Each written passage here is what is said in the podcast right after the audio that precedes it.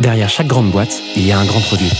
Derrière chaque grand produit, il y a des gens talentueux, passionnés et ambitieux. Oh, that's music to my ears. On les appelle Product Manager, CPO ou Product Leader. Oh, yes, yes. Quel que soit leur titre, ils ont tous la même mission. Devenir la clé de voûte de leur entreprise à la croisée du design, du business et de la tech pour créer les futurs produits indispensables de demain. Well, that's excellent. Clé de voûte, c'est le podcast des products pour les products. Chaque semaine, je te fais passer un moment aux côtés des meilleurs leaders du produit français.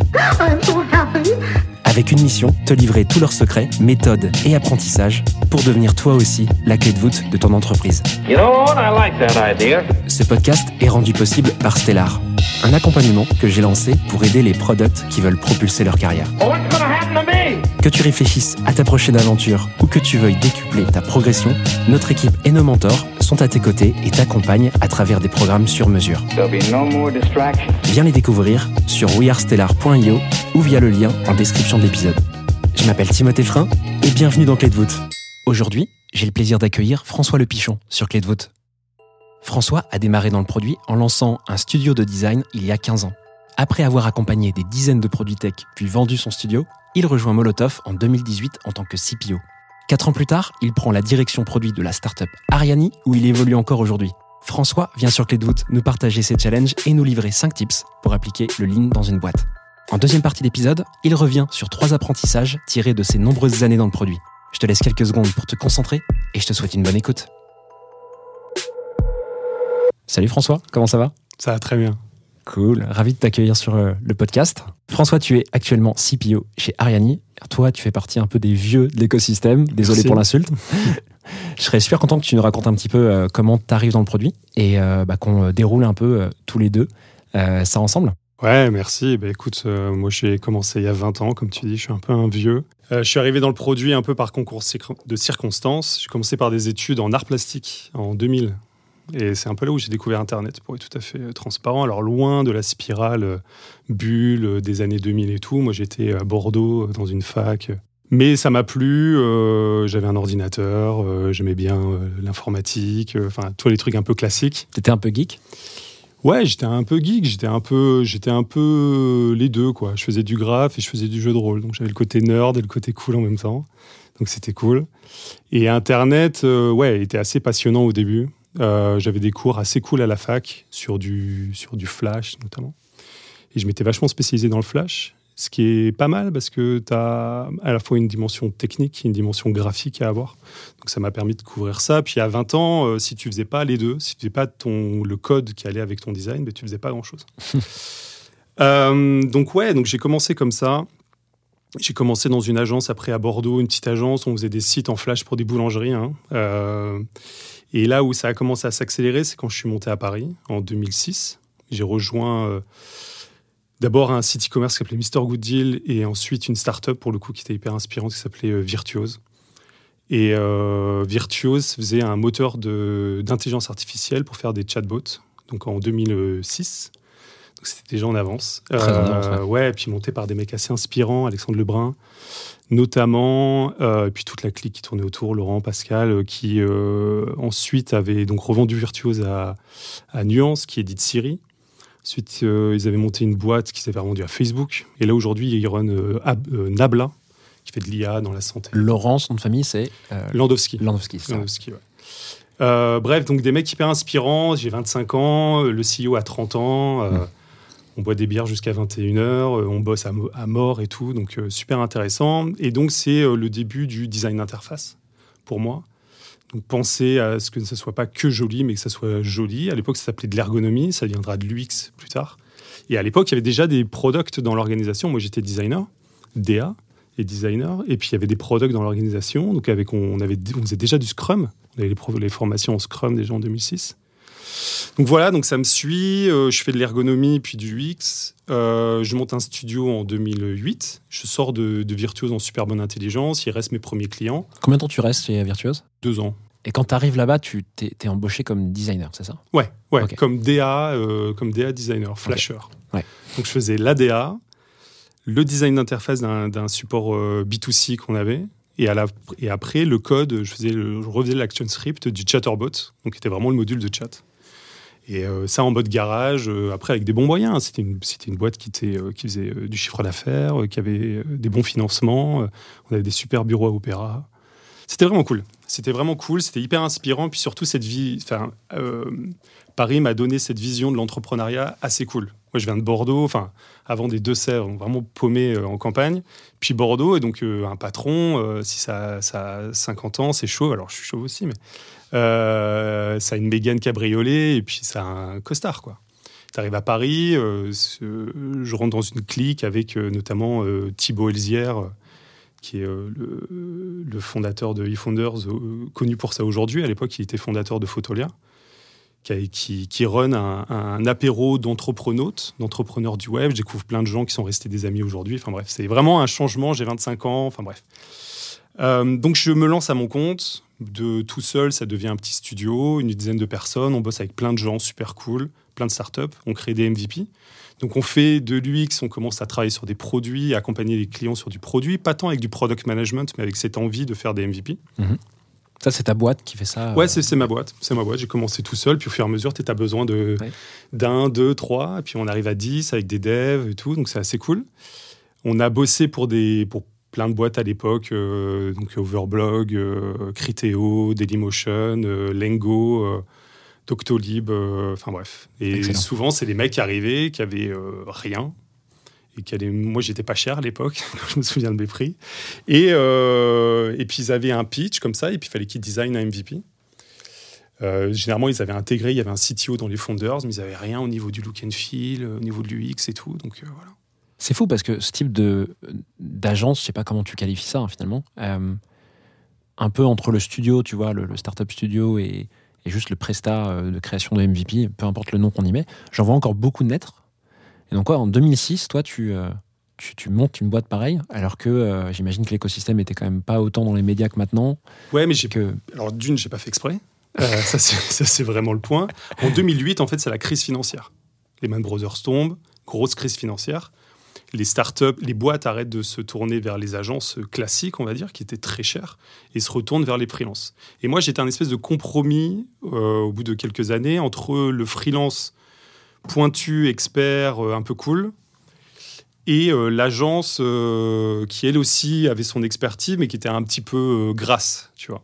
Et donc, nous, on avait, en gros, on, fédérait des mecs qui avaient un mindset de freelance au sein d'un studio. On avait envie de faire bien les choses, et faire des bonnes apps et de faire des bonnes expériences. trop bien. Donc, c'était vraiment. Et donc, ça tombait bien. Puis, on n'était pas cher pour l'époque, encore une fois. Donc, euh, ça passait dans les budgets, même des gens qui étaient en crise. Et puis, il fallait, euh, il fallait performer. C'était le début de l'iPhone. Enfin, tous euh, les premières expériences mobiles, le, la fin de Flash, le début du HTML5, les expériences, les PWA, les expériences responsives, le flat design, enfin, tout, tout ça, là, on le prenait et on accompagnait les boîtes à faire ça. Et on était un peu connus euh, pour bien faire ça, en tout cas. à bien. Si tu regardes ce qu'on faisait à l'époque aujourd'hui, je pense ça vieillit, mais... Moi, je connaissais pas quand tu me l'as présenté. euh, Non, non, non, bon, je, suis, je un tout petit jeune euh, Ouais. sur ce- ces métiers-là. Donc, tu dis que tu as participé au, au début de produit de Doctolib, du coup, de Lengo, etc. Ouais, ouais, ouais. Alors, Doctolib, Doctolib, on a des échanges de, de, de- de mails. Je me souviens, c'était assez marrant. Mais Lengo, ouais, Lengo, pour le coup, c'était un accompagnement plus poussé. Euh, c'était avec euh, Michael Froger. euh, je crois que ça a été racheté il n'y a pas très longtemps d'ailleurs, Lengo. Donc c'est une super aventure à Nantes, développée à Nantes. Les Parisiens partis s'expatrier à Nantes déjà à l'époque aussi. Et euh, ben ouais, donc c'est un connecteur. Donc ils avaient des connecteurs de data entre plusieurs plateformes. Comment tu fais une interface homme-machine qui connecte les deux? Et euh, comment tu rentres avec eux dans cette démarche à la fois ergonomique et à la fois produit pour se dire, ben voilà, c'est cette fonctionnalité qu'on doit inté- intégrer pour faciliter, répondre aux problèmes des utilisateurs. Et donc c'est comme ça que ça commence à naître en fait. C'est que je m'inspire des, des- entrepreneurs qui se lançaient euh, corps et âme dans leur, dans leur projet pour moi me former quelque part à une culture produit que je découvrais. C'est marrant. C'est excellent que tu aies découvert ça si tôt, euh, finalement, parce que toi, tu le découvres par l'entrepreneuriat en étant salarié d'une boîte euh, qui venait de se construire, si je comprends bien. Et tu prends tout ce que tu apprends pour en faire un studio qui fait des produits et qui aide d'autres euh, entrepreneurs, si je comprends bien à nouveau. Ouais. Et donc là, tu vas nous amener sur le fait que bah, tu as fini dans le produit. Quoi. Donc, tu as, vu toutes les casquettes et tu as un peu alterné entre ces casquettes pendant quasiment 15 ans. Quoi. Ouais, c'est ça, c'est ça. Et j'ai décidé, donc après, juste pour finir sur le studio, donc Il y a deux trucs notables, c'est que j'avais donc euh, les équipes d'Overblog qui deviendront Tids plus tard euh, en client, et on avait fait le MVP, euh, le proto de Molotov, la plateforme de streaming. Alors juste Au sein du titre studio. de mémoire, c'est Loïc Soubéran, le Ouais, alors- l'actuel fondateur de Swal, qui était associé avec une autre personne. Comment ça s'est passé cette histoire? Ouais, alors moi, je, alors pour le coup, je ne connais pas Loïc Ouais. directement. Moi, je travaillais plutôt de l'équipe de, de- du côté Fred Montagnon, Julien Romanetto, de Jim Montomec de, d'Overblog, qui avait rejoint l'équipe de Chapaz sur Wikio et qui avait fait e-buzzing et qui ensuite avait mergé avec Tids pour faire la plateforme euh, globale donc de pub vidéo qui a été ensuite rachetée par Altis. Déjà des mafias, quoi. Déjà une petite mafia. Et pour, alors pourquoi je parle de ça? C'est, enfin, tu comprends, on comprendra pourquoi je parle de ça tout à l'heure. C'est que donc mon studio après, donc je, j'arrive à un moment, je fais un peu plus d'un million de chiffres d'affaires. Je suis dans une phase de, comme tu as compris, je suis quand même un gros chanceux parce que tout ça s'est construit sans vraiment que je calcule. Après, j'ai une bonne, une, une bonne gestion de l'entreprise, mais donc on avance. Je tente une aventure à New York, alors je m'éclate, mais ça marche pas en termes de business. Et je rencontre un mec qui est euh, mandataire pour des boîtes. Et finalement, je me dis, OK, euh, go, euh, on fait un dossier. Trois mois plus tard, on a une offre d'une agence qui s'appelle Lonsdal.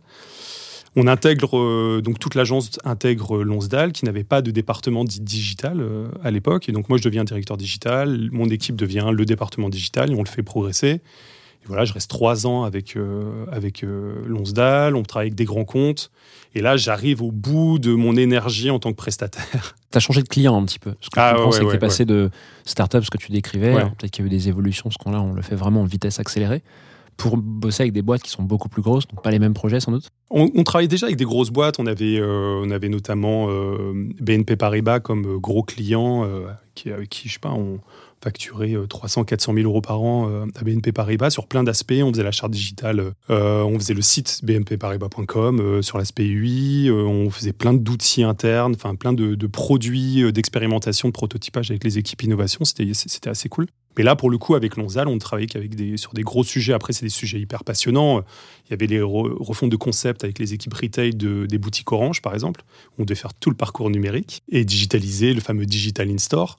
Donc ça, c'était assez inspirant. On a, après, on travaillait avec Danone, Chanel, enfin, pas mal de, grosses marques. Et euh, notamment, en, en- en expérience produit, pour le coup, pour revenir un peu sur le, sur le sujet, on avait refait Boursorama. Je ne sais pas si certains d'entre vous euh, se, remémorent de comment était Boursorama en 2013, donc il y a 10 ans déjà. C'était horrible. Et pour le coup, on a été contacté par les équipes euh, produits euh, et innovation de Boursorama pour travailler avec eux sur un nouveau produit, sur les nouvelles interfaces, sur un nouveau design system en flat, responsive, mobile first. Enfin, tu mettais tous les buzzwords du moment, mais c'était super cool à travailler. On a fait des, des, des- des études utilisateurs, on a fait des focus group, on a fait du prototypage, on les a testés avec des vrais utilisateurs, et on arrivait à sortir une, nouvelle version qui a cartonné, euh, qui a eu quelques déboires, je crois, techniques, mais pas euh, graphiques et d'expérience, heureusement, mais qui a cartonné. Et surtout, moi, il y avait une, avait vision qu'avait Boursorama à l'époque qui était hyper inspirante et dont je me souviens encore aujourd'hui, qui était euh, on construit pas cette version pour nos 500 000 clients actuels, mais pour les 2 millions à venir. Et donc, on a pu vraiment casser des choses. On a pu vraiment euh, faire des grandes breaking change, tu vois, au sein de ce produit-là, pour vraiment proposer quelque chose de nouveau dans l'air du temps, pour qu'ils puissent continuer leur conquête de l'online euh, banking. Ok, hyper clair. Donc ça, c'est avec euh, l'agence qui s'appelle, tu disais, Lonsdal. Lonsdal. Tu restes trois ans? Ouais, je, ouais, ouais. Je reste trois ans. Euh, moi, je suis arrivé, on est arrivé, je pense qu'on était une centaine avec euh, notre achat, et quand je suis parti, on était 300. Ah, c'était costaud quand même. Ouais, ouais, c'est- la, la première agence de design en France euh, qui mélange une partie retail, packaging et identité, euh, identité de marque. Donc non, c'est assez gros. hein. Trop bien. Qu'est-ce que tu fais à la suite de Lonsdal Alors, mais déjà, je vais prendre une petite pause. Je vais passer un an, on va dire, en, en conseil. Donc là, pour le coup, je- j'accompagne des startups que je connais ou que je connais que je connais pas euh, sur la création de MVP. Donc idéation, donc définition, vraiment tout un, un- un- product management euh, externalisé, on va dire, et euh, au sein des équipes. Et surtout avant ça, l'été, euh, juste après mon départ, donc je pars en, en juillet et quelques semaines plus tard, je passe un mois à New York avec ma petite famille. Et je m'offre une, une formation MIT, innovation et invention, au MIT, une semaine de cinq jours, avec euh, en prof l'inventeur de l'impression 3D. Enfin bref, donc un blast total, mais j'y reviendrai tout à l'heure. Carrément. Et donc voilà, donc là, je, je sais que je veux faire que du produit. Qu'est-ce qui sais. fait que tu fais cette formation? Ça fait déjà pas du coup quasiment 10 ans que tu es dans le produit à l'époque? Ouais, mais alors déjà d'une, euh, et je pense que c'est un gros, pro- c'est un gros problème. Je sais pas si c'est un gros problème, mais c'est un truc de l'écosystème produit, c'est que moi j'ai toujours le syndrome de l'imposteur. C'est-à-dire que les choses évoluent tellement, il y a tellement de, de matière et de, de connaissances encyclopédiques que, on- que j'ai toujours l'impression de devoir en apprendre plus, surtout quand tu es CPO ou tu es challengé par tes équipes et ainsi de suite. Donc même si aujourd'hui je pouvais refaire une formation, je la ferais, je pense. Et surtout, surtout MIT. Et puis c'était le bon moment, j'avais des sous, j'avais le temps.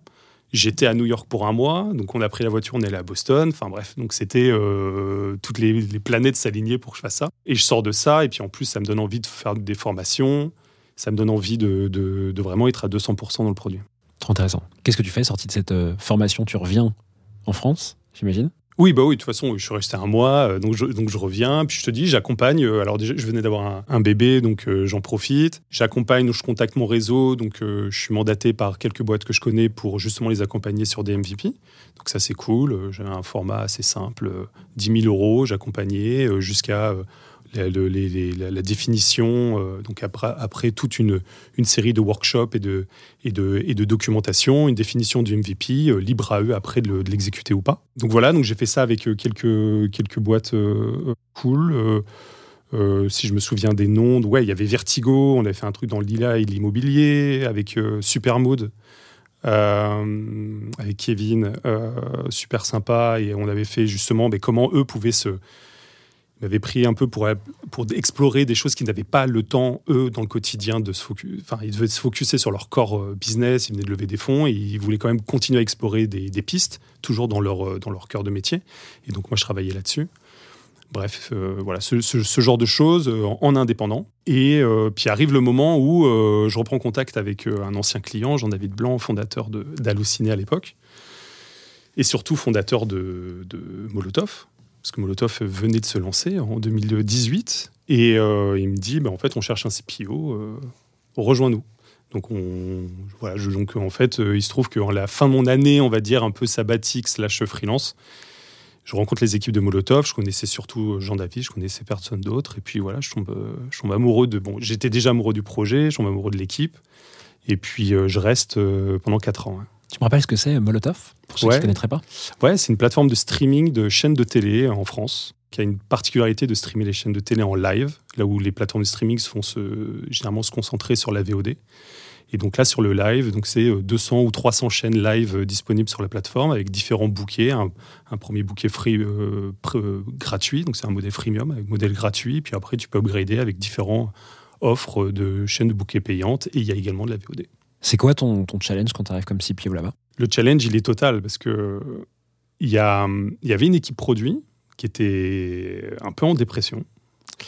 C'était compliqué. Il y avait une équipe euh, technique qui venait de sortir d'un travail euh, monumental de sortir une plateforme de terre de zéro en travaillant euh, soirée, week-end et tout, et qui était vraiment en, chute de stress, en questionnement.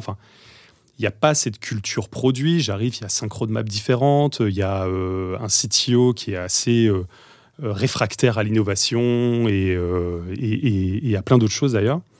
Bref, c'est pas du tout un, terrain où je suis accueilli les bras ouverts, où je fais mes premiers comités de roadmap et je fais mes premiers reviews et, rétro. c'est un combat, quoi. C'est un combat. C'est ta première expérience en plus au produit dans une boîte en elle-même et pas en tant que prestataire. Donc je pense qu'il y a des enjeux qui sont un petit peu différents que quand tu interviens euh, Bien sûr. en prestataire. Tu le vis bien, euh, cette arrivée chez Molotov? Ben, je le vis bien, euh, oui, parce que déjà, euh, déjà ben, j'ai j'ai totalement le support du COMEX, déjà, de la direction, de mes, de mes, de mes confrères, de mes collègues. Enfin, donc ça, c'est assez cool. J'ai une équipe qui reste quand même sympa, qui est petite, mais sympa. Alors, euh, l'histoire fera que quasiment tout le monde partira dans les six prochains mois. Pas totalement de mon fait. J'espère. Et moi, ça m'a permis de reconstruire derrière une équipe d'une dizaine de personnes, fraîches, motivées. Euh, donc ouais, donc euh, donc non, donc je me sens. euh, alors comme je te disais, il y a toujours ce côté syndrome de l'imposteur, mais là on parle tellement de loin que je, savais que je pouvais déjà apporter de la valeur ici. Et puis il y a certaines personnes au sein de la, de la tech sur lesquelles je peux je peux bah, pas m'appuyer, mais je, sens qu'ils comprennent ce que j'essaie de d'apporter.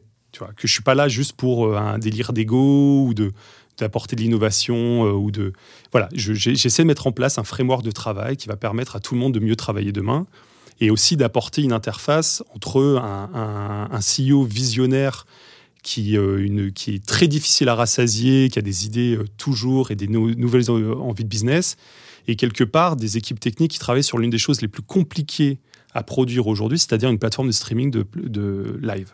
C'est très difficile. Et d'un point de vue produit, c'est un challenge total. Notamment le fait que Molotov, c'est une vingtaine d'applicatifs différents, une dizaine de supports. Il y a de la télé, du mobile, euh, il y a même les assistants vocaux sur Alexa. Donc, tu as, des interfaces dans tous les sens. Donc, dès que tu dois changer quelque chose, dès que tu dois penser quelque chose, tu dois le penser. À chaque fois, je prenais l'exemple dans le 3D, en fait. Tu m'étonnes qu'il y ait eu 5 roadmaps euh, quand t'es arrivé, quoi. C'est un peu Ouais. la, la- la solution où tu te dis, waouh, mais c'est des produits tellement différents, en fait. euh. Alors, qui est synchrone map, ça me dérange pas trop, mais qui est synchrone map, qui ne se parlent pas entre elles, Ouais. Et, et opéré par des personnes qui ne se parlent pas entre elles, ça, c'est un problème. Hmm. Mais j'en parlerai aussi tout à l'heure.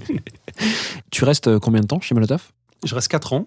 Ouais. Deux ans, donc CPO sur la partie B2C. Et après, euh, j'ai une initiative donc, euh, que, que je lance avec, euh, pareil, avec Jean-David et, et Greg à la direction, qui s'appelle Molotov Solutions. Et en fait, on, une sorte d'intra-entrepreneuriat où je, je- je lance avec eux une, un département euh, B2B où on propose euh, la techno Molotov, le produit Molotov en marque blanche pour des médias et des chaînes de télé. Et donc, euh, hyper intéressant. Donc là, c'est la création d'un produit basé sur un existant, mais une offre de produit. Donc là, je reprends un peu plus mes, mes anciennes, euh, mon ancienne casquette de CEO, parce que c'est à base de PNL, de, de, budget, de, de recréation d'équipe, et ainsi de suite. Donc, super passionnant. Et il se trouve qu'au bout de 4 ans, euh, Molotov est racheté par Fubo, euh, donc euh, un, un- une espèce d'homonyme, enfin, pas d'homonyme, mais de, plateforme de streaming de, chaînes de télé américaines. Donc c'est très bien, c'est très bien. Un- pour moi, c'est un, super, c'est un super move de Molotov, c'est un super move pour les équipes euh, à l'intérieur. Par contre, c'est un moins bon move pour le B2B, là où Fubo euh, cherche à, arriver à un milliard de chiffre d'affaires sur l'année actuelle, donc en 2023, c'est ça, et ce qu'ils ont réussi à faire. Le, le B2B qui générait euh, au début quelques millions n'avait pas sa place. Donc ils ont arrêté l'activité B2B. Moi, on m'a proposé des choses au niveau de l'activité B2C. C'était le moment un peu de ben, peut-être de penser à autre chose. Et c'est là où d'anciens, cli- clients qui À sont nouveau. devenus des amis viennent me parler d'Ariani. Et euh, j'ai rejoint Ariani il y a un an quasiment jour pour jour. Trop bien, bah welcome euh, chez Ariani. Tu nous racontes un peu ce que c'est? Alors là, on change d'univers. hein. On est sur un univers euh, tout autre, mais tout aussi passionnant. Donc dans la blockchain. Donc c'est un protocole sur la blockchain qui permet de, de, de générer un type de NFT à forte valeur ajoutée.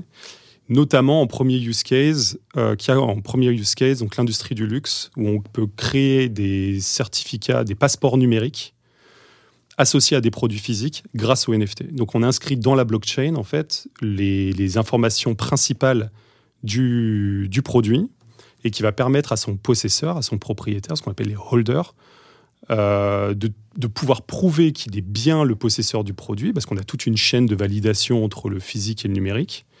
Et grâce à euh, ce passeport, il va pouvoir accéder à des services qu'il n'aurait pas pu avoir euh, juste avec un carton euh, en physique.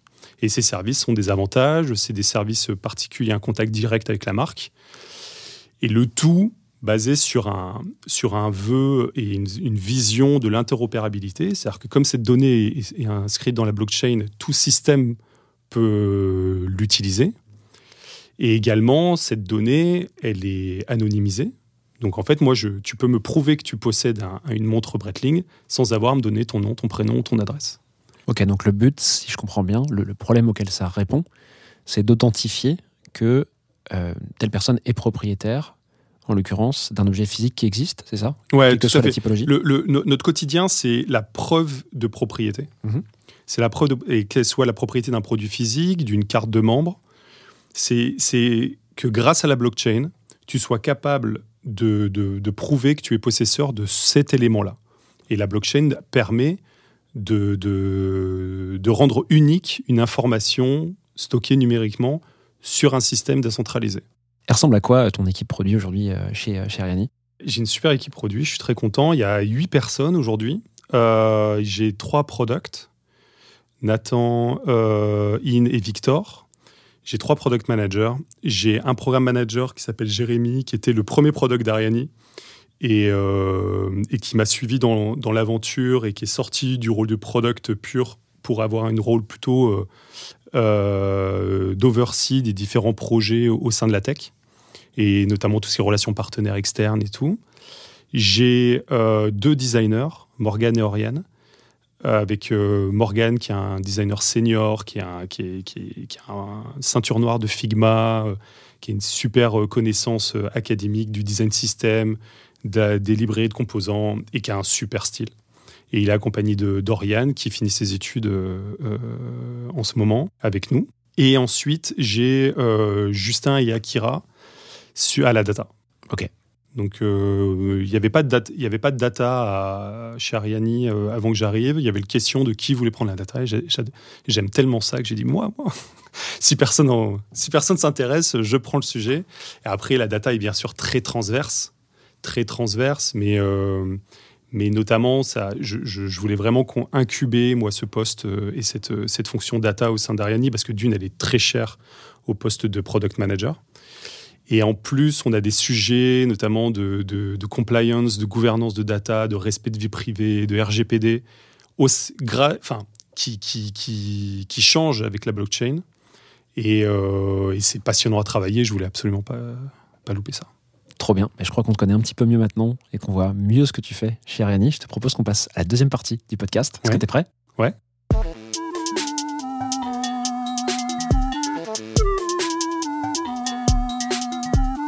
Dans cette partie, tu viens nous parler d'un challenge, euh, je dirais orga, vu le sujet, euh, que tu as, euh, j'imagine, euh, bien pensé chez, chez Ariani et peut-être dans des précédentes expériences. D'où il vient ce challenge et c'est quoi exactement? Alors le challenge, c'est l'organisation Lean, ce framework de travail. Et en fait, je, pense que je fais du produit pour faire du Lean. Donc en fait, c'est- mon seul intérêt. Je, je pense que c'est le Lean qui va permettre, qui permet de faire avancer les produits de la façon plus efficace. Tu es passionné par le lean ou par le produit? Par les deux, est-ce que les deux sont dissociables? Je pense pas. Mais en tout cas, moi, moi en tout cas, c'est ce qui me fait marrer, c'est de pouvoir itérer le plus rapidement possible, de pouvoir apprendre, de pouvoir étudier, pour pouvoir continuer à itérer et enrichir chaque itération des précédentes. Et c'est sûrement le truc le plus difficile, je trouve, à mettre en place dans l'entreprise, et notamment en France. Je trouve qu'en termes de mindset, euh, on peut avoir des différences entre la France et les États-Unis. Ce serait int- intéressant que tu interviewes des Américains, parce qu'on a quand même des, fonctionnements différents, même si dans le- les six mois que j'ai passé chez Fubo en tant que VP Product, j'ai pu voir que c'était pas non plus euh, si différent par moment. Mais, euh, oui, le lean, c'est cette capacité qu'on a d'apprendre d'un existant, de construire une amélioration, de mesurer l'impact de cette amélioration et de recommencer. Hmm. Et plus ce cycle d'itération est rapide, plus tu t'amuses.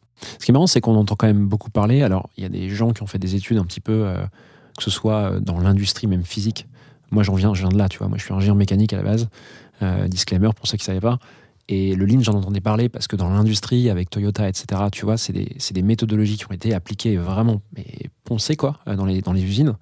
Euh, on entend parler aussi euh, via euh, tout ce qui est le lean startup qui est arrivé un peu après toi que tu commences dans le produit, en tout cas synthétisé dans un bouquin. Je crois que c'est Eric Rice à l'époque qui fait ça, de mémoire. Dans le bouquin, hein, c'est pas lui qui a inventé le, la méthode. Bref, on entend parler pas mal dans l'écosystème entrepreneurial et product. Toi, tu dis que c'est quelque chose qui est. Euh, on peut pas faire de produit sans Ou qu'est-ce qui fait qu'aujourd'hui c'est si important pour toi, euh, le lean Je ne sais pas si on peut pas faire de produits sans, mais je pense que c'est vraiment intrinsèque à, à- au product management. C'est que euh, et si et après, je, je- comme je l'ai dit, c'est un truc assez personnel et ce que je vois aussi de mes équipes et de chaque product avec qui j'ai travaillé et chaque d'ailleurs, même les techs, hein, même les devs qui, qui s'intègrent dans des, dans des organisations product, on veut itérer, on veut apprendre. On veut analyser la data, on veut apprendre de ce qu'on fait pour pouvoir avancer. Si tu as moi, j'avais récupéré un, un- product, il, avait, euh, il venait d'une boîte, la roadmap était faite sur un an avec euh, 3-4 items. T'as pas envie de travailler dans une organisation qui est comme ça. Tu as envie de travailler dans une organisation, alors bien sûr, ça se fait pas n'importe comment, mais qui a des objectifs clairs et qui permet et qui empower les équipes pour avancer le plus vite possible et d'itérer le plus vite possible. Parce que on, on se retrouve dans des organisations aujourd'hui, on va être pré-product market fit, où on va être en série A, série B, ou après on veut être en pré-IPO, et dans tous les cas, faut avancer. Dans tous les cas, faut, faut shipper, faut shipper, créer de la valeur, apprendre de ça, recommencer, recommencer, recommencer. Et si ça s'appelle pas le lean, euh, je sais pas comment ça s'appelle. Ok, hyper clair. Donc toi, tu le manifestement, tu euh, l'officialises un petit peu cette méthode, tu la mets en place dans les organes dans lesquels tu évolues, c'est ça? Ouais, ouais, en tout cas, je- j'essaye. J'essaye. Ouais. Je n'ai pas la prétention de- d'y arriver. Je pense qu'il y, a des- il y a des points euh, où il y a du succès, il y a des points, il y a des points d'attention de, de, Ouais. et des conseils, des choses que j'ai pas réussi à craquer. C'est un peu ça que j'essaie de partager aujourd'hui avec toi. Justement, j'allais te poser cette question, tu fais une super transition. Donc, ce que tu disais, c'est que globalement, il y a une manière de mettre en place le lean. Il y a peut-être plusieurs manières d'ailleurs. Toi, tu vas juste nous expliquer comment tu fais euh, dans, euh, quand tu prends la casquette d'un d'un leader au, au produit. quoi. Euh, Est-ce que tu pourrais peut-être euh, nous donner un peu, pour pas qu'on se perde, les quelques points qu'on va aborder et creuser ensemble? Ouais, bien sûr, bien sûr. J'ai ressorti euh, cinq points, cinq euh, conseils, cinq axes de, réflexion, souvent pratiques ou philosophiques, qui permettent pour moi d'implémenter plus facilement le lean au sein des entreprises, sachant que personnellement, j'ai une culture et une expérience plutôt sur les organisations agiles en squad. Je suis un gros euh, défenseur du modèle squad. J'ai pas forcément exploré grand chose d'autre non plus, mais c'est quelque chose, je crois, par, euh, par, euh, par définition, par le, par le livre et par les faits. Je crois beaucoup à ce modèle-là, donc ça s'applique plutôt à ça. Et après, dans mes conseils, j'évite de re-rentrer dans les trucs, on peut dire un, peu déjà très couverts dans d'autres choses sur les priorisations et ainsi de suite. Donc pour moi, il y a le premier aspect, c'est la culture produit qui doit être omniprésente au sein de, le- de- de l'entreprise, que le product management, c'est une science. Un truc que j'ai appris au MIT, qui est un concept de design budget, et ça, c'est vraiment un conseil pour le coup au product, pas aux entreprises, mais aux product euh, guys. Le bottom-up, je pense que pour qu'une organisation s'épanouisse, les idées doivent venir du bas et pas de la direction. Et pour finir, euh, la seule roadmap, on en a parlé tout à l'heure par rapport à Molotov, mais ça j'y insiste parce que je pense que c'est un struggle de beaucoup, beaucoup de monde. C'est pour ça que tu disais qu'on allait revenir dessus. Exactement, exactement. Donc, si mes calculs sont bons, euh, je suis pas trop mauvais en maths, il y a 5 points. ouais. Très bien. Eh ben, écoute, je te propose qu'on euh, déroule une par une les étapes. Alors, on va pas aller euh, creuser. euh, par exemple, la culture produit, c'est un sujet, mais qui pourrait prendre des heures. Non, On va essayer de donner un peu des, des- des outils pratiques, peut-être pour des gens qui voudraient mettre ça en place ou le tester, en tout cas dans leur, dans leur regard. Ça te va? Ouais, ouais, bien sûr. Non, mais comme tu dis, ouais, donc, bon, oui, ça me va très bien. Et comme euh, je vais pas, euh, je vais pas faire un cours, une masterclass de culture produit, parce que déjà, je suis, en- je sais pas si je suis la bonne personne pour le faire. En tout cas, de, mon point de vue, c'est, la base de tout. Et on s'en rend compte, euh, même chez Ariani. euh, Ariani, j'ai, été intégré justement pour euh, diffuser, pour globaliser cette culture. On a beaucoup de gens qui nous rejoignent là-dedans. On a recruté euh, 50 personnes en un an. Et donc, c'est autant de personnes justement à acculturer, à accompagner, à bien faire comprendre le rôle du product management et qu'on est là avec ce, point fondamental, qu'on est là pour régler des problèmes. Enfin, on est sur clé de voûte. Je pense que tout le monde dans l'audience, ça paraît euh, normal de faire du problem solving, mais c'est pas normal pour tout le monde.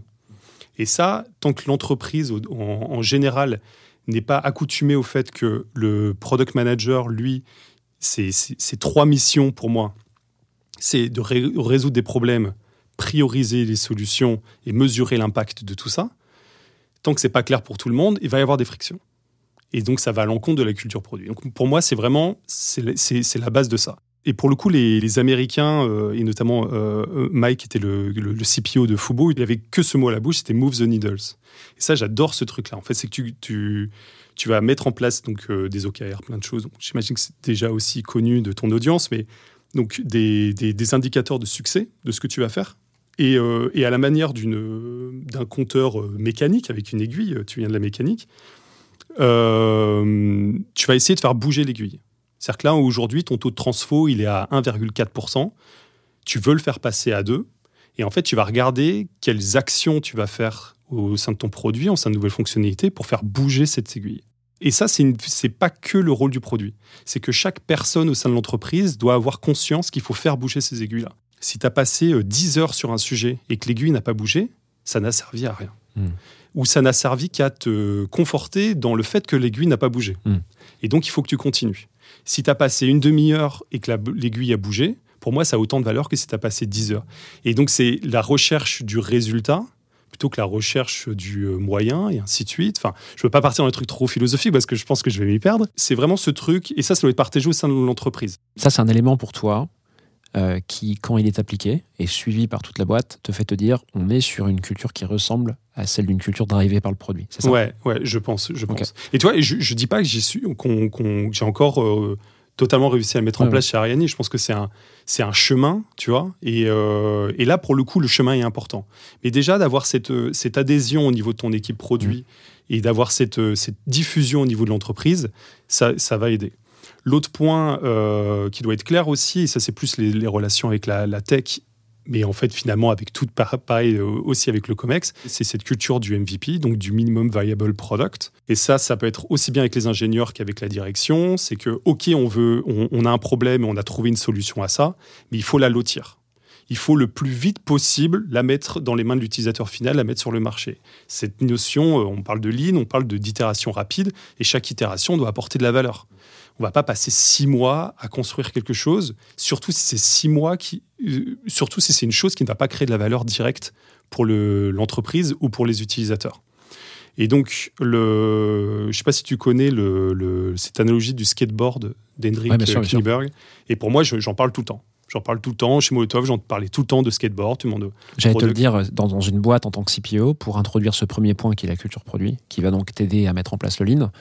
Ça, c'est un des réflexes, c'est de communiquer en permanence euh, des exemples, des choses qui marquent les gens dans la boîte, c'est ça? Il y a 2-3 ans, euh, quand je dirigeais l'équipe produit de Molotov, c'était omniprésent. Je parlais tout le temps de skateboard, de skateboard. C'est quoi le skateboard? Euh, Même dans les PRD, on avait la notion de, de- de skateboard qui était euh, highlightée dans le document pour dire c'est quoi sa première version? C'est quoi le lotissement? C'est On ne peut pas concevoir une solution sans la lotir. Et ça, t'en parles aussi aux sales, aux gens qui sont pas product, parce que les, généralement les équipes produits sont, tu vois, très à même de comprendre ce que c'est que la culture produit. Ils sont plutôt d'ailleurs fervents défenseurs, tu vois.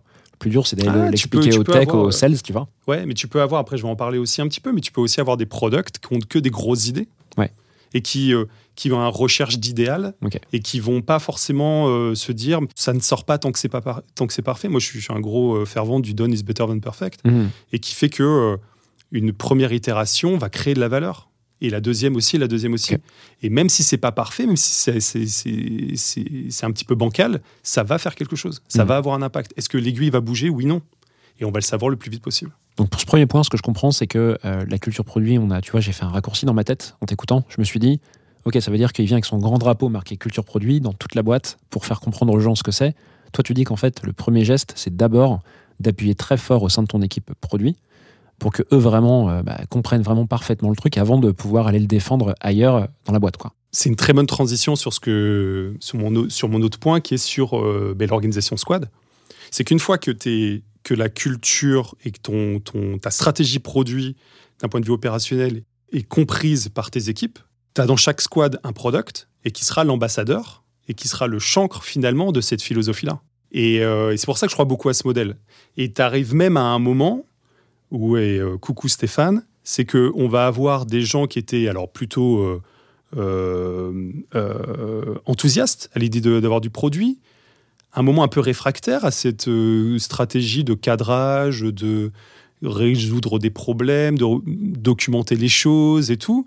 Et puis aujourd'hui, qui maintenant, euh, s'il n'y a pas un sujet, il n'y a pas un product dessus, il s'est dit, ouh là là, moi je préfère pas travailler dessus Mhm. parce que je sais pas où on va. Et ça, c'est un lead tech qui maintenant euh, défend euh, la vision produit qu'on a commencé à mettre en place. Donc ça, c'est super. Donc on a des gens qui étaient soit neutres, soit réfractaires, et qui deviennent des ambassadeurs après. Donc là, ça veut dire que ça avance. Donc une fois que tu as défendu euh, ce premier point, enfin que tu as mis en place un peu ce premier point, euh, c'est quoi le deuxième point Tu peux nous rappeler euh, que tu avais en tête? Le deuxième point, c'est le, le, le- mais qui va avec la culture, qui est un point Ouais. de culture qui se, qui se complète à la culture, c'est que le product management, c'est une science. Ça, pour moi, je suis catégorique. Je, je- tu pourras l'écrire sur ma tombe. Pour moi, c'est une science. Le product management, c'est basé sur des faits et des chiffres et rien d'autre. Il y a une part de magie, il y a une part d'intuition, tu vois, mais c'est la petite. Toi, c'est le- les, petits copeaux de chocolat que tu mets à la fin de ton dessert. Mais tout le reste, c'est une science, c'est de la, la chimie. Je compare les product managers comme des laborantins. Il y a un problème, euh, c'est la maladie. euh, le produit, c'est le vaccin. Et tu fais des itérations pour trouver le meilleur vaccin à cette maladie ou le meilleur, le meilleur solution à ce problème. Et tu peux pas le faire juste parce que tu t'es, as réfléchi sous la douche. Tu vois as besoin de, d'insight, tu as besoin d'informations, tu as besoin de data, tu as besoin de mesurer ce que tu fais, de mesurer ce que font les autres, d'étudier le marché, de benchmarker. Et donc, encore une fois, tu reviens sur la culture produit parce que tu as besoin aussi que le reste des équipes soient conscients de ça, que, toi, ton travail, tu peux pas le faire sans données, sans insight. Et donc, si tu veux faire une, pro- une discovery euh, en bonne et due forme, tu as besoin d'être alimenté. Et donc, tu as besoin que les gens au service client, au marketing, euh, au sales et ainsi de suite t'alimentent de données pour que toi, tu puisses retranscrire tout ça en product management. Et ça, c'est vraiment, vraiment capital si en plus on veut euh, ben, processer le truc. Quoi. Moi, j'adore les process, j'adore les frameworks.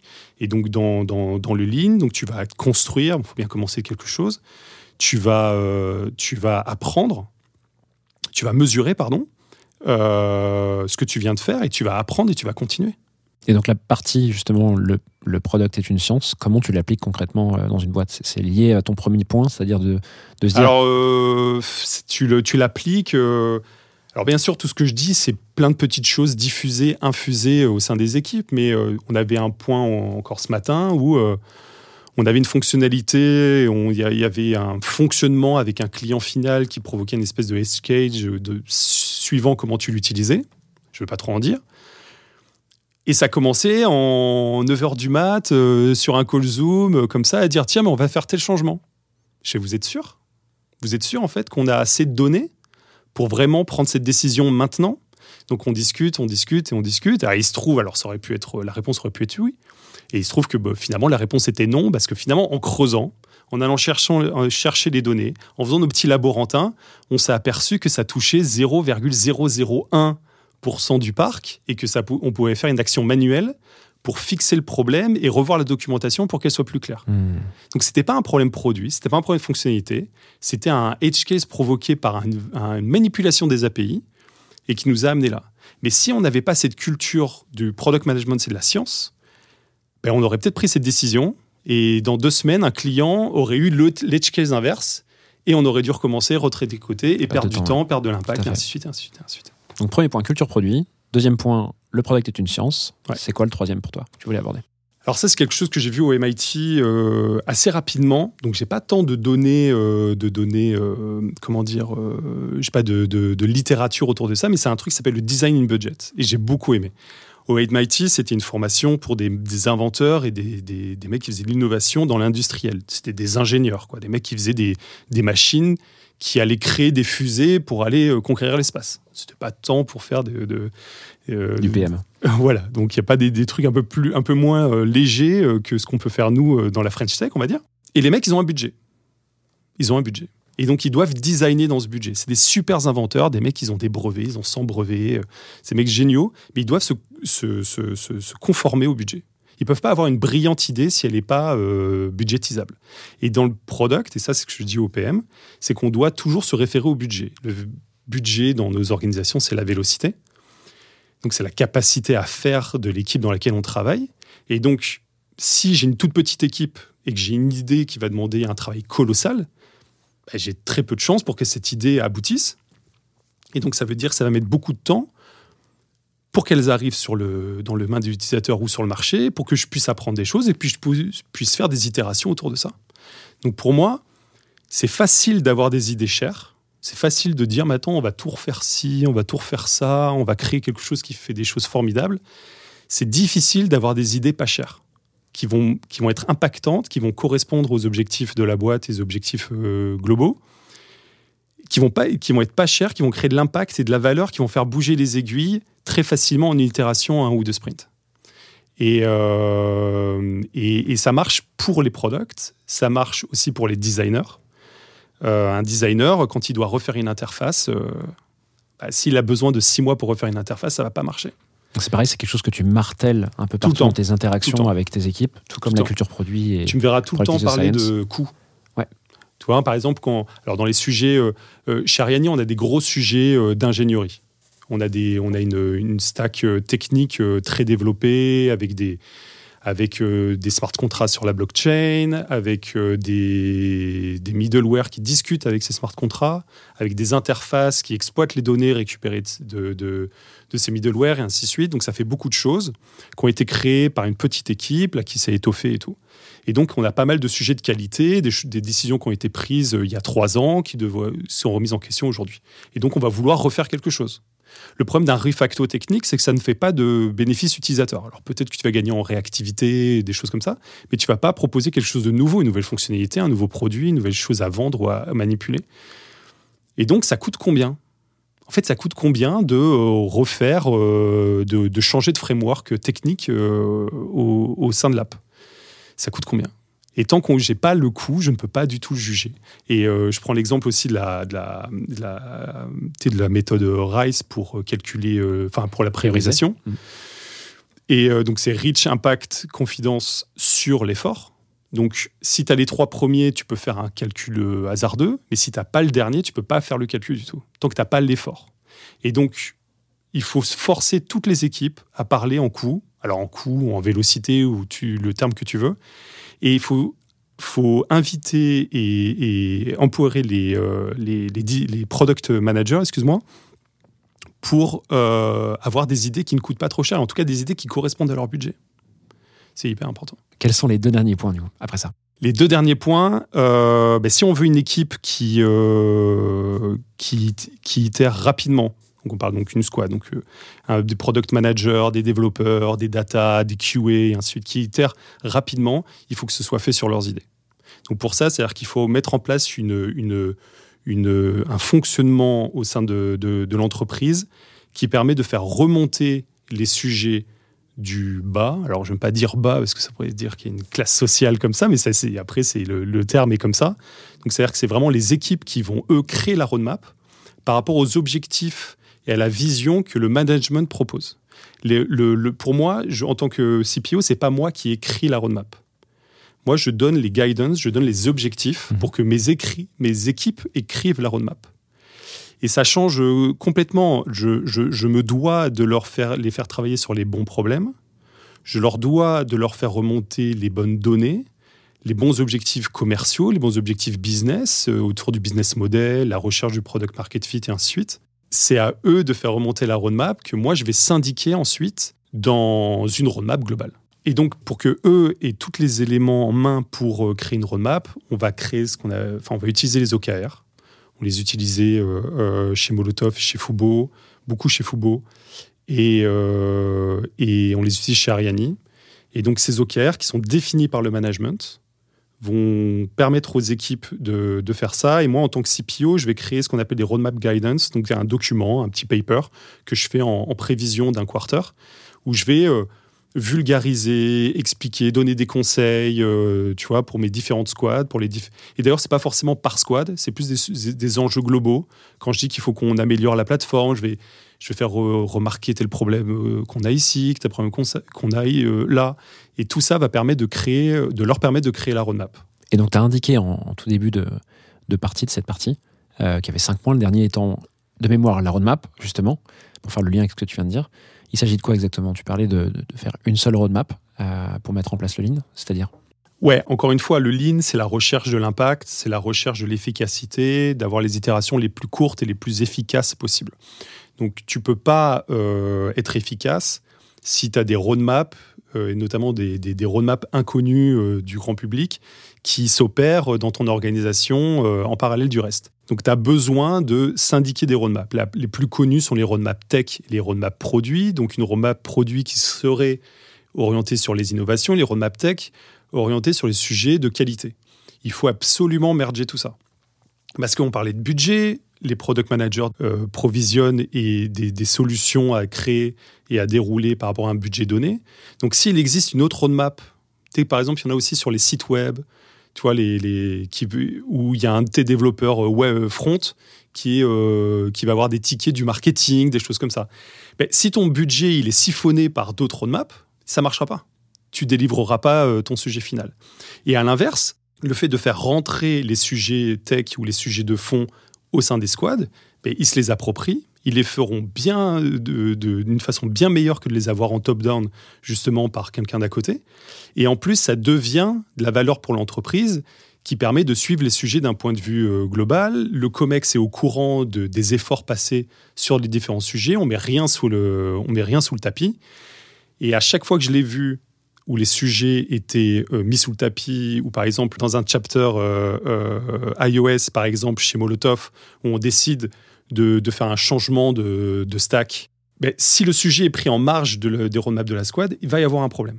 À un moment, les mecs vont pas délivrer, ils vont se faire juger, il y a la vélocité qui va chuter, on va se demander pourquoi. Alors que s'il fait une part intégrante de la roadmap, il est empouré, il est communiqué, il est signalé et tout le monde bosse beaucoup mieux.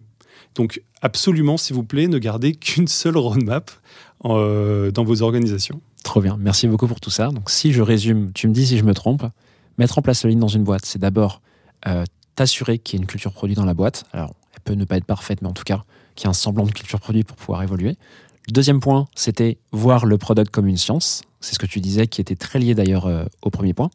Ensuite, tu as parlé de budget, donc faire attention au budget de toutes les solutions qui sont proposées.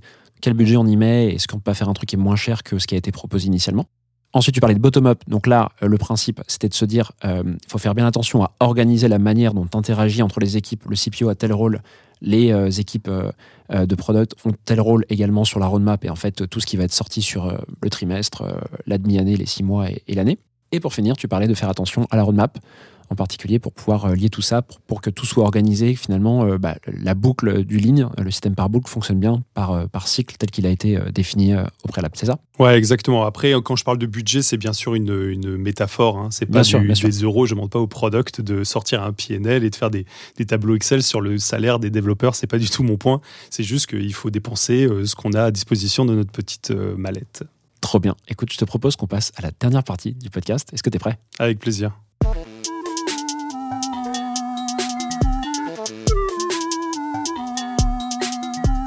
Dans cette troisième partie, François, tu voulais euh, me parler de trois apprentissages spécifiques que tu as pu euh, faire durant ton parcours et en particulier, je crois, durant la formation de MIT dont tu nous as parlé au début du podcast.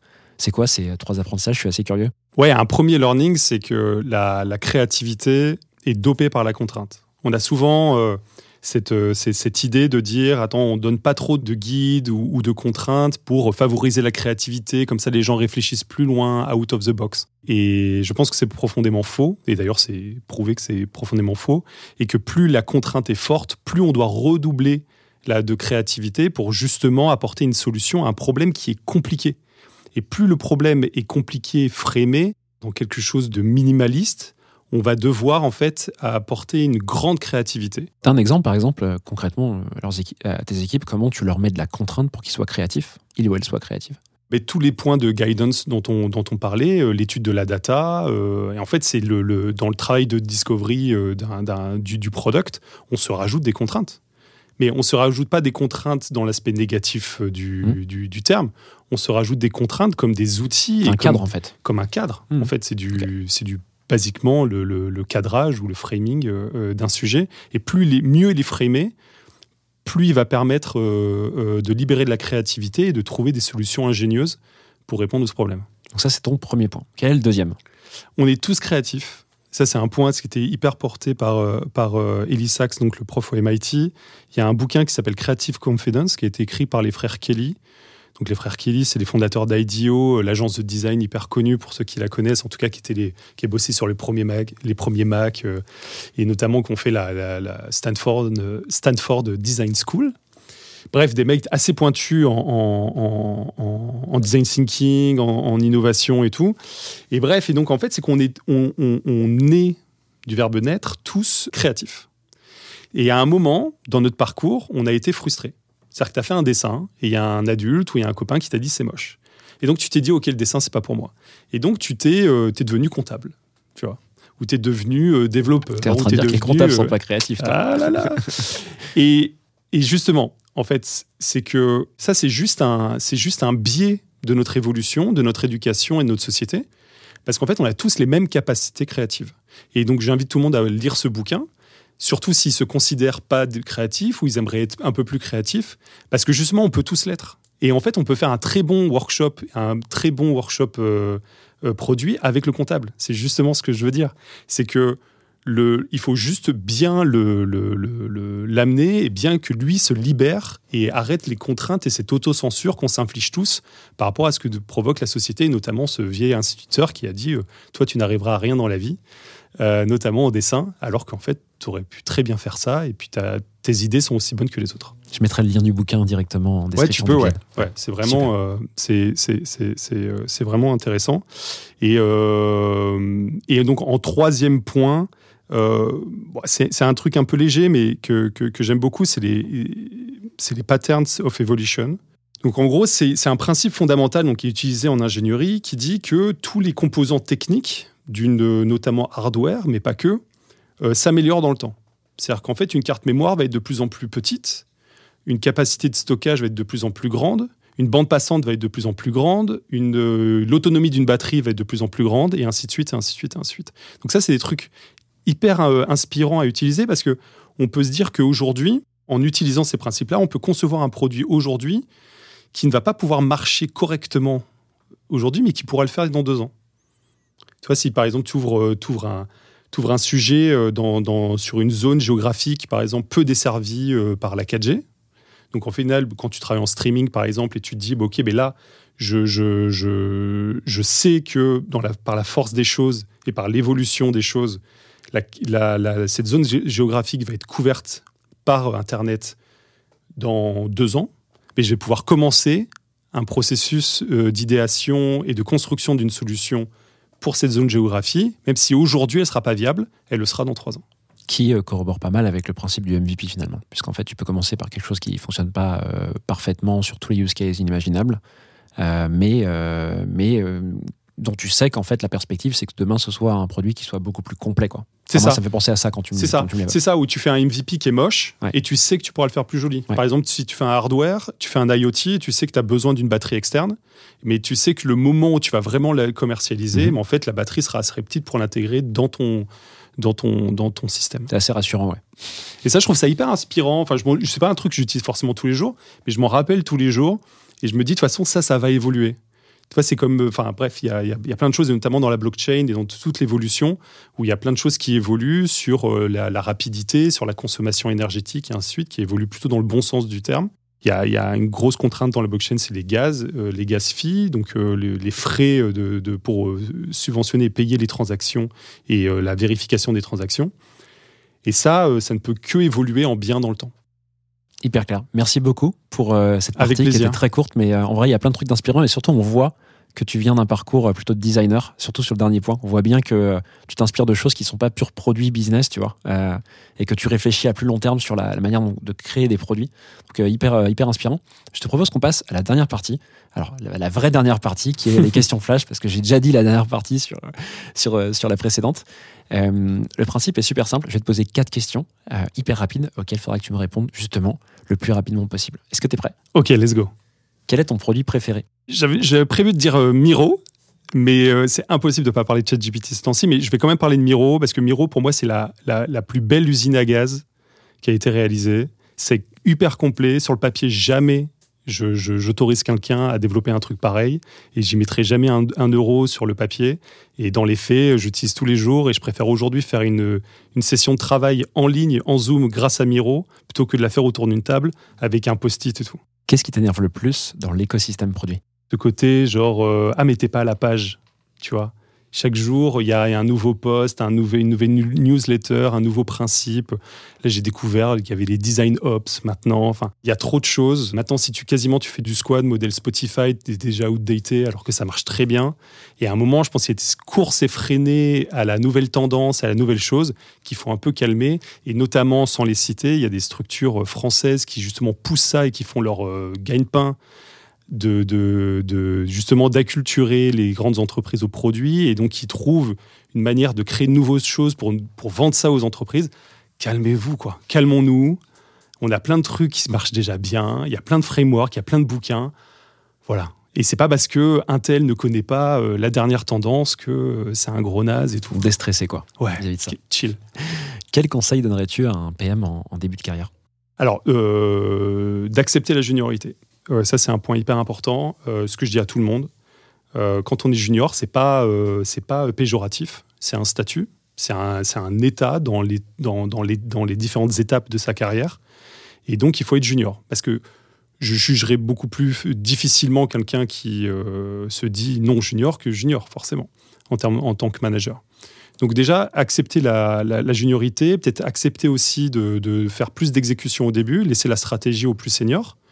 Et au fur et à mesure, ça va vite, tout ça va vite euh, bien s'emboîter et la stratégie va venir. Et au bout de quelques mois, années, ben, ce sera un PM qui proposera sa stratégie, ses idées, qui les exécutera lui-même dans une squad, dans une équipe. euh, voilà. Mais il faut pas louper cette étape. On a beaucoup de mecs qui arrivent et qui sortent d'école et qui veulent être directement euh, PM senior en sortant parce qu'ils ont fait deux ans d'alternance. Pareil, chill, calmons-nous. Faut, faut bien commencer par une étape. Et la première étape, c'est être PM junior et c'est déjà super. Et pour finir, quelle est ta question favorite à poser en entretien Euh, les trois films préférés, tout bêtement. Et donc, euh, généralement, ça me permet de- de- d'aborder le point de ben, est-ce que le quatrième est mauvais? Donc, généralement, on va dire non. Et ben, quand on fait une priorisation de roadmap, c'est pas parce qu'on n'a pas mis un sujet dans la roadmap qu'il est mauvais. C'est juste qu'il n'a pas été priorisé parmi les, 3 ou 4, 5, 10 premiers. Et donc ce sujet-là, en fait, ça part, ça part d'un sujet assez ludique que tout le monde comprend pour montrer en fait le struggle des PM à faire de la priorisation. Parce que choisir trois films préférés, c'est pas facile.